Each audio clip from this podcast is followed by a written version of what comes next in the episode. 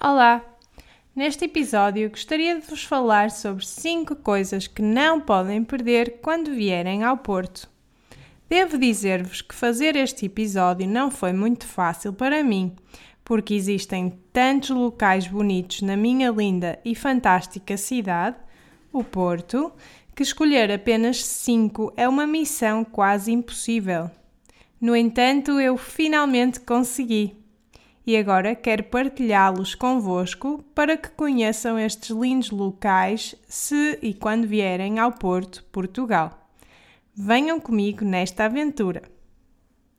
Torre dos Clérigos. A torre mais alta do Porto é definitivamente imperdível. Esta torre faz parte do complexo dos Clérigos. Foi projetada pelo arquiteto Nicolau Nazoni e construída entre os anos 1754 e 1763.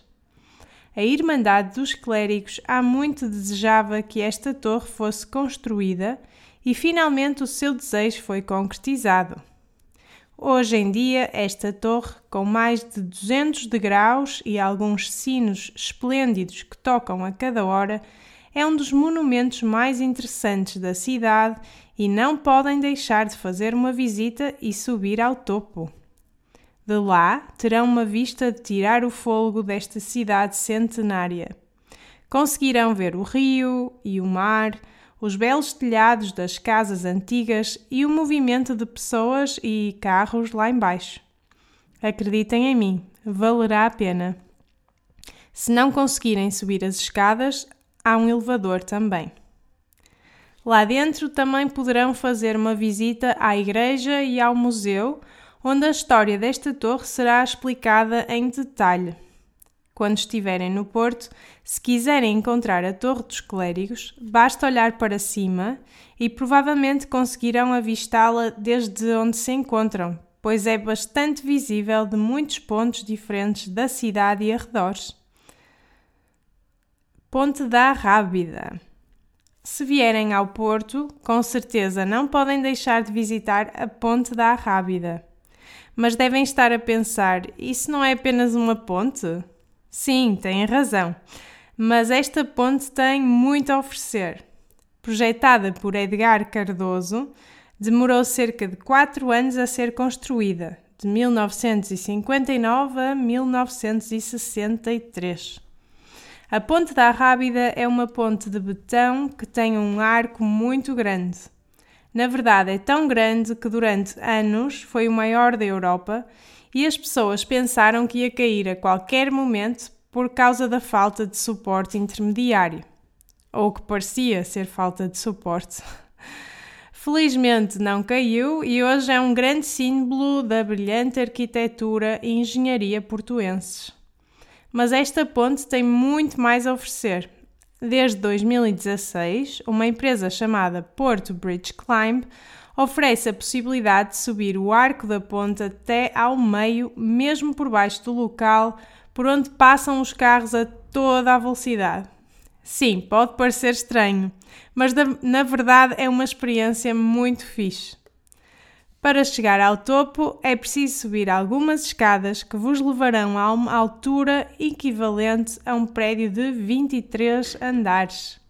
Mas não se preocupem, é seguro, desde que sigam as orientações, e a vista lá de cima é incrível. Recomendo que vão ao final da tarde para verem o belo pôr do sol. Foi o que eu fiz e foi maravilhoso. Além disso, no topo terão uma surpresa. Não vou dizer exatamente qual é a surpresa, mas se gostam de chocolate e vinho, tenho a certeza de que vão gostar.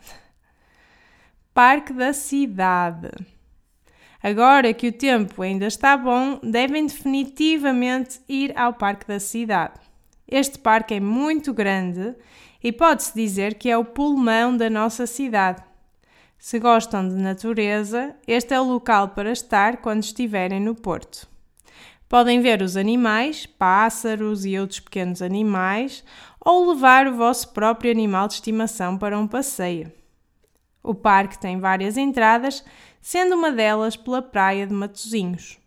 Na verdade, este é o único parque que conheço que se estende até ao mar. É realmente ótimo. Durante a primavera e o verão também existem algumas atividades neste local. Há espetáculos e durante a semana dedicada aos alunos universitários, na primeira semana de maio, também conhecida como a Semana da Queima das Fitas, o local fica lotado de jovens numa área do parque chamada Queimódromo.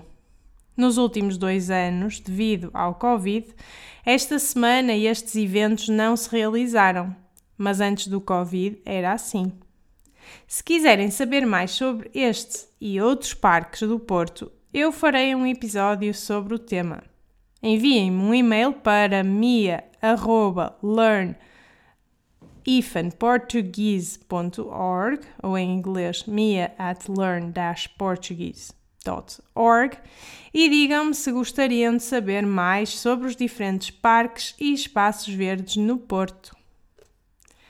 Praia dos Ingleses Praia dos Ingleses ou The Beach of the English se traduzirem literalmente, é assim chamada porque antigamente os ingleses eram as pessoas que mais frequentavam este lugar nos dias quentes. Como devem saber, o Porto sempre teve uma grande relação com o Reino Unido por causa do negócio do vinho do Porto, e muitos britânicos vieram para Portugal para se estabelecerem. Assim começaram a usufruir desta praia neste local muito interessante e doce, a Foz do Douro. Percebendo isso, os portugueses passaram a batizar esta praia de Praia dos Ingleses. No coração de um dos locais mais ricos do Porto, a Foz, onde o rio encontra o mar, esta zona é realmente um bom local se pretenderem descansar ou passear junto à praia com os seus cafés e restaurantes, podem sentar-se a desfrutar do vosso café com uma bela vista. Se gostam de nadar, podem fazê-lo também, pois a Praia dos Ingleses é uma praia de areia. Mas não saltem de cabeça para a água, pois podem ter um encontro desagradável com as rochas. Pode ser bastante perigoso na maré alta, pois as rochas escondem-se debaixo de água, por isso tenham cuidado. Em suma, este é um local com um ambiente agradável e uma vista deslumbrante, então acho que podem realmente aproveitar um bom dia lá. Mas se tiverem oportunidade, visitem também as outras praias do Porto e Gaia. A Furada. Sendo uma das partes mais antigas do Porto, a Furada não é realmente no Porto. Confuso, eu sei, mas deixem-me explicar. Esta pequena vila de pescadores fica em Vila Nova de Gaia, do outro lado do Rio Douro, o rio que separa o porto de Gaia. No entanto, por estarem tão próximas, consideramos Gaia uma parte do porto. Portanto, acredito que posso adicionar este local a esta lista. A Afurada, como disse antes, é uma antiga vila de pescadores com casinhas lindas onde se pode comer um dos melhores peixes da cidade. Aliás, todos os dias pela manhã, os pescadores trazem o peixe do mar que vai ser vendido nos vários restaurantes da Afurada. Poderão também vivenciar aqui um dos locais mais típicos e pitorescos do Porto. As pessoas ainda moram aqui como antigamente e podem até ver as mulheres a lavar a roupa no tanque comum que lá existe. Depois também é bonito de ver essas roupas penduradas ao pé dos barcos. De facto, essa imagem dá origem a algumas das melhores fotografias deste local. Neste lugar, a modernidade anda de mãos dadas com a antiguidade e a Afurada tem uma nova marina onde se podem ver grandes e bonitos barcos e iates. Eles vêm de todo o mundo. Para chegar a esta simpática vila, apanhem o barco no porto ou atravessem a ponte Dão Luís. Não importa como o façam, se forem ao Porto, não deixem de visitar a Furada. Em conclusão, o Porto é bonito em todas as estações, mas agora que os dias ainda estão quentes, estes locais parecem boas escolhas para desfrutar da vossa estadia aqui. Mas existem muitos mais. Estão a pensar visitar o Porto e todos estes locais agradáveis? Já visitaram e pretendem voltar a vivenciar esta linda cidade? Ou quem sabe querem vir viver para cá? Escrevam-me para mia at learn-portuguese.org e digam beijinhos e até o próximo episódio.